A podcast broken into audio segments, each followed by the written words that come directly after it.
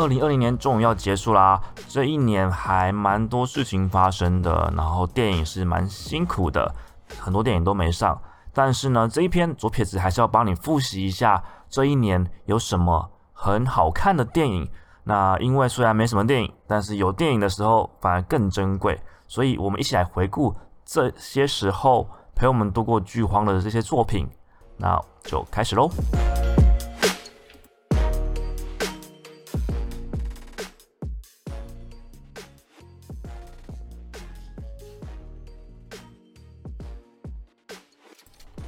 第一部不能不推的，当然就是《天能》哦。那《天能》的导演是诺兰导演，是我很喜欢的导演嘛。那大家都知道，说诺兰导演差不多每两年就会有一部新的作品，那绝对都是当年必看的电影。那在今年疫情年的状况下呢，导演是为了要救这个萧条的电影院，因为电影不上，所以电影院很多撑不住。那导演是很早就确定说，他的《天能》他的新片是不会延期上映的。所以，《天能》成为了疫情之后第一部上映的强档大片，算是第一枪。那在台湾有很好的票房，因为我们台湾是一个疫情相对起来是很安全的地方，但是国外不见得就这么的安全，所以票房说真的有达标，但是没有像预期中神作这样，应相应该有相对应的票房啦。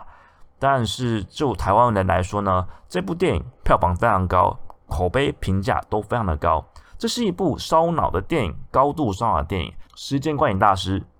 就是诺兰，他再次翻转了时间观念，就像是他在之前的作品《全面启动》一样呢。他制定了一个新的规则，然后通过这个新的世界规则呢，创造出了一个前所未见的视觉跟你在剧本认知上的震撼力。所以不管是视觉跟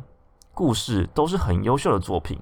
那一直来说，一直以来啦，科幻作品都是诺兰导演的强项。科幻就是要创新，所以这次的创新呢是非常的惊艳，没有让我们失望的。只是比较麻烦的是，天能的难度啊，确实比较难一点。有些人看的比较辛苦，但是就会变成你要看两次，这件事情也可能让大家变成一刷再刷，导致它在台湾票房这么好。那这是一个不管是故事难度、拍摄难度都相当高的作品，所以你更需要影评或是跟朋友一起来讨论。那我有写了一篇文章，欢迎大家去 Google 一下左撇子天能，应该就会跑出来。我讨论那些时间轴，还有物理讨论、这句讨论，都蛮值得跟大家分享的。那天能这部电影，说真的，它因为来不及讲东西太多了，所以其实各种可能都不是不可能。每一种结局或是每一种论点都可能是对的，也可能是错的，因为他没有直接证据说他是对的，但是也没有直接证据说他是错的，所以他比较像是薛定谔的尼尔。这些讨论我觉得都是很有趣的。那期待导演之后会拍出更多作品，虽然几率很低，但是才可以有更多作品，我们才可以讨论说更多的细节，因为它毕竟是一个非常有趣的故事，非常有趣的一个世界观在那边。那这就是二零二年首推你必定一定要看的第一部电影，就是《天能》。那第二部要推荐的是《鬼灭之刃》。那作为今年现象级的动画电影，它不管在话题或是票房上都有相当亮眼的表现，绝对是今年必看的作品。那在票房上呢，它在日本打破了《铁达尼号》的记录，是日本的影史第二。在台湾，它打破了《海角七号》的纪录，成为台湾最卖座的亚洲片。那在话题上啊，故事中不论是招式或者是台词，都已经变成时事梗了，会在新闻或是对话间出现，所以它已经变成了这个时代不可不知道的作品了。那今年同样成功、有同样威力的电影呢，还是《千人》的倒转梗。我相信是今年大家电影上会玩的梗比较多出现的，就是这两部电影了。那这部作品虽然是日本的动画，源自于日本的漫画啦。那漫画部分是短短两百多回就把故事给完结了。老实说，漫画的表现我觉得是优秀，但是不会是最优秀的一部作品。不过呢，它被拍成了动画就不一样了。动画是一个非常优秀的作品。那这部作品会被关注到，其实也真的是因为动画公司就是优辐社把整个画面。拉高到一个艺术等级的作品，不管是那些大正时代的场景，或者是打斗平常切换路线的特殊视角的切换，或是招式中浮世绘的水波纹，这些都是在艺术上。表现的非常高超的，而且很多是一般真人电影做不到的。在故事方面，他把人物的描写写得非常非常深，以共鸣度也很高。很多地方啊，不管刚刚说的剧本或者是特效打斗，在漫画中都只有短短的几格，但是因为动画详细的把这些空档或者是把没有被描绘出来的地方给扩充了出来，所以让整个作品的完整度。拉到了更高的地方。今年这部电影呢，就是《鬼灭之刃：无限列车篇》，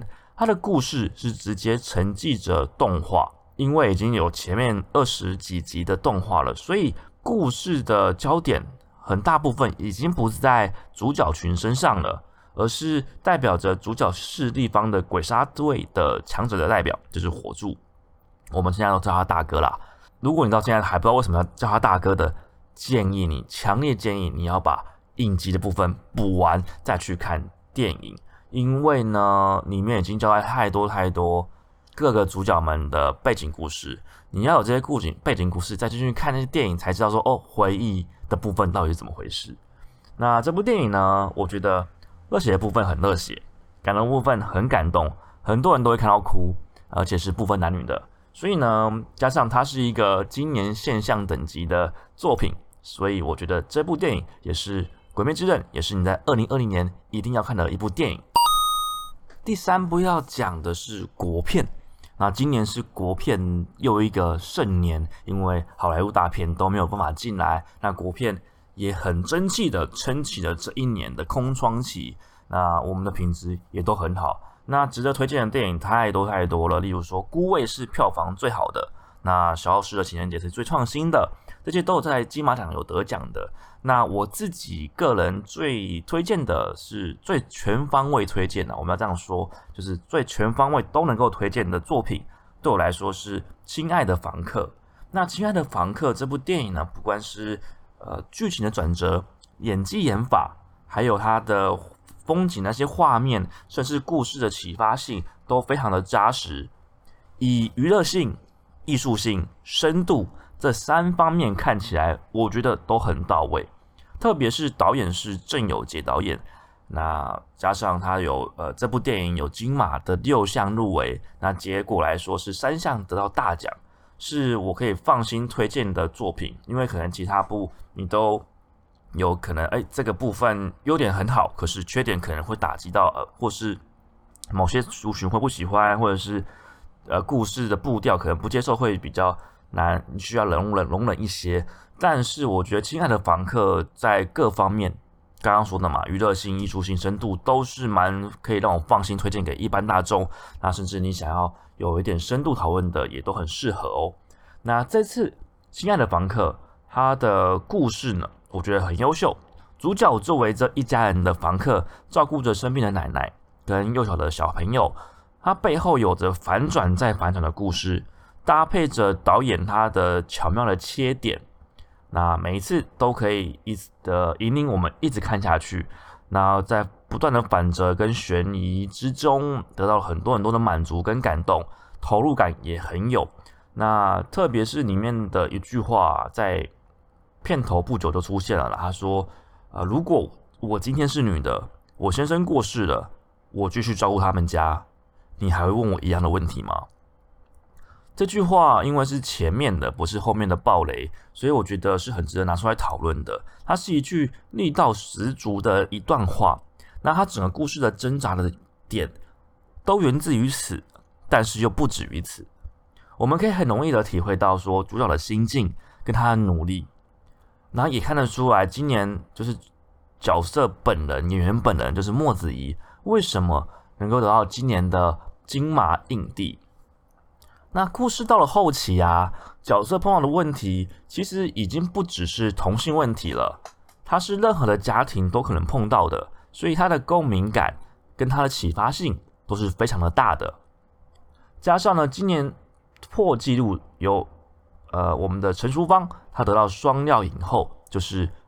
最佳女主角、最佳女配角奖，她都得到了。那在这一边的表现呢，呃，我觉得跟他在《孤位》拿到最佳女主角的演出是相反的，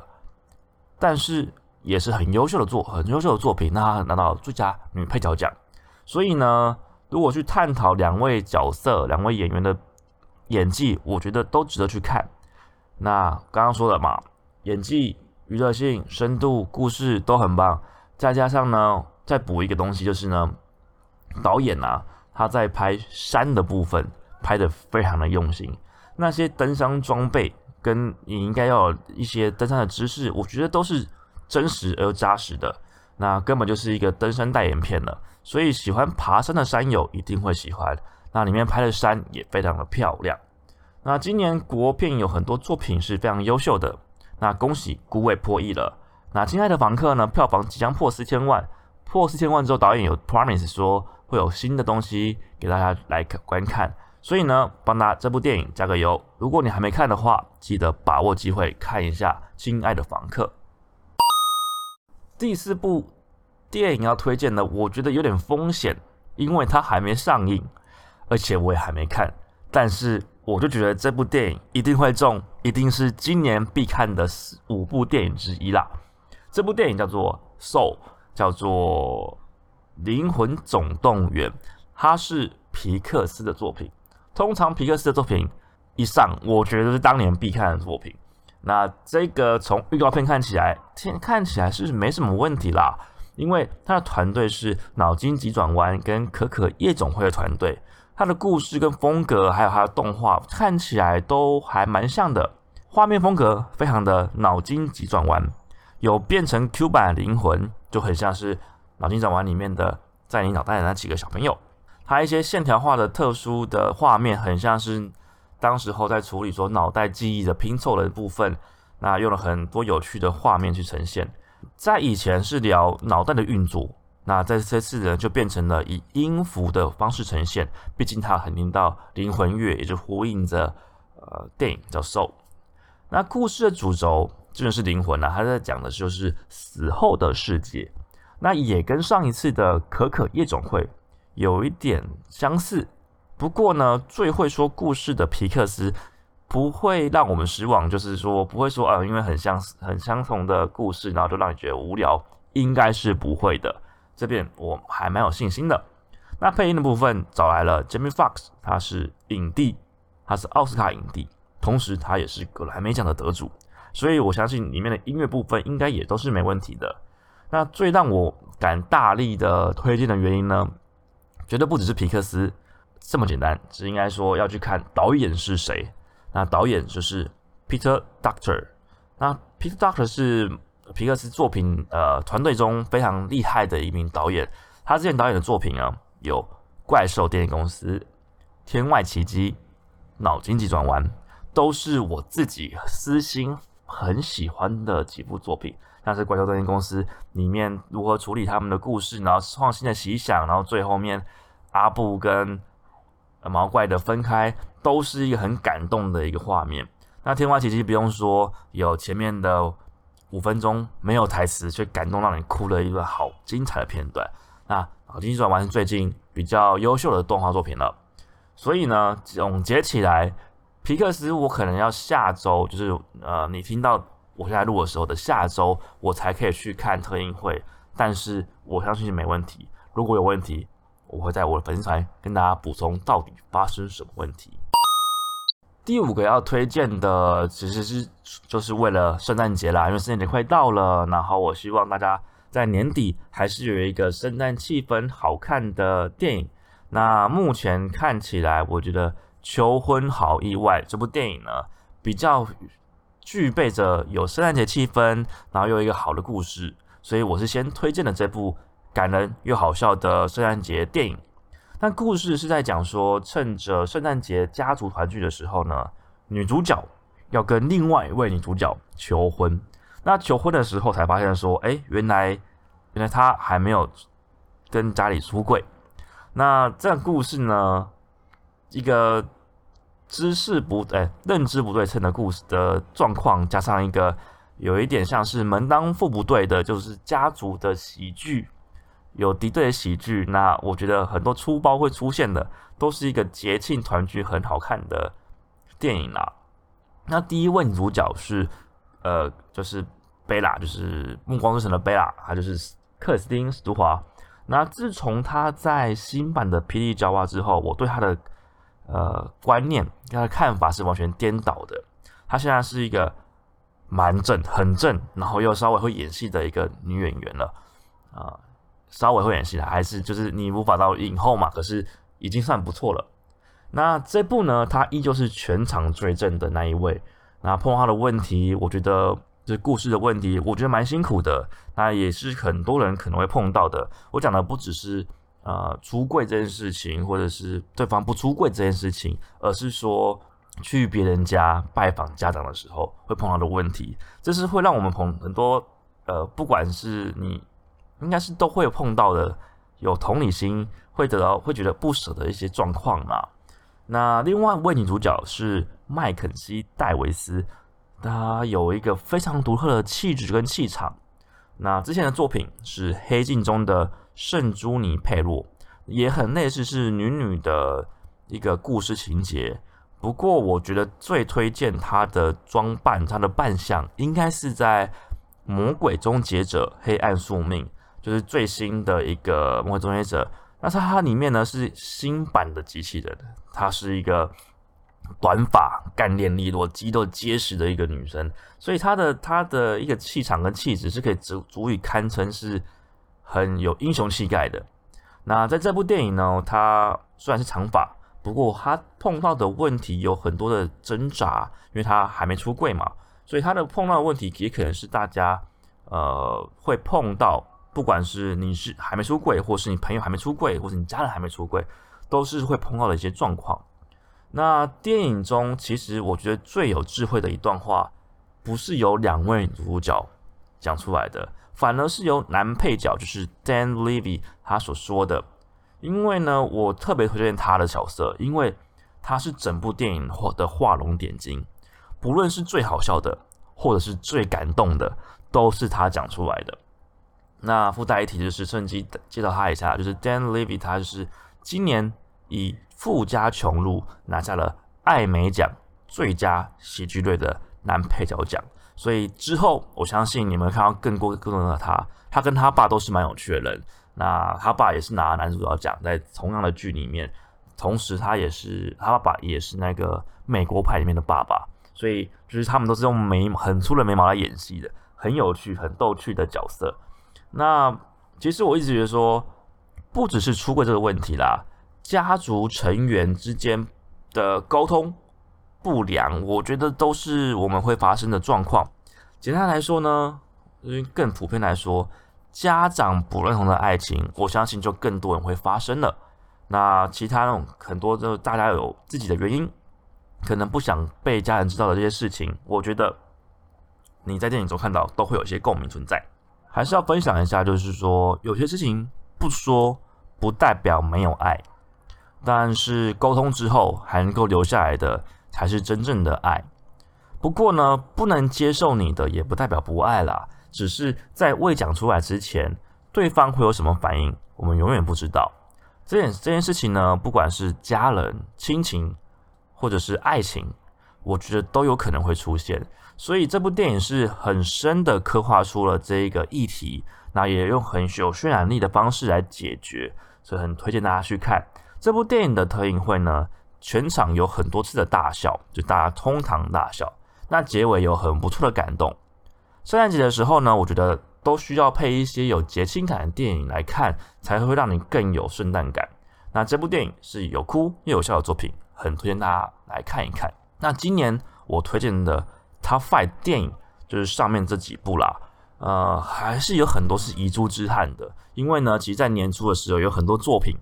是大家可能现在忘记了，可是都很有实力的作品哦。例如说《吐槽男孩》，例如说《一九一七》，《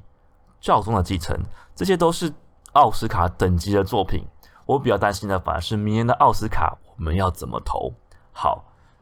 那今天就是介绍你五部我觉得二零二零年必看的电影。下一集我们来聊聊有哪五部影集是我推荐的，我觉得也是另外一个解决大家今年没电影可看的好帮手。那我们就下次见喽，拜拜。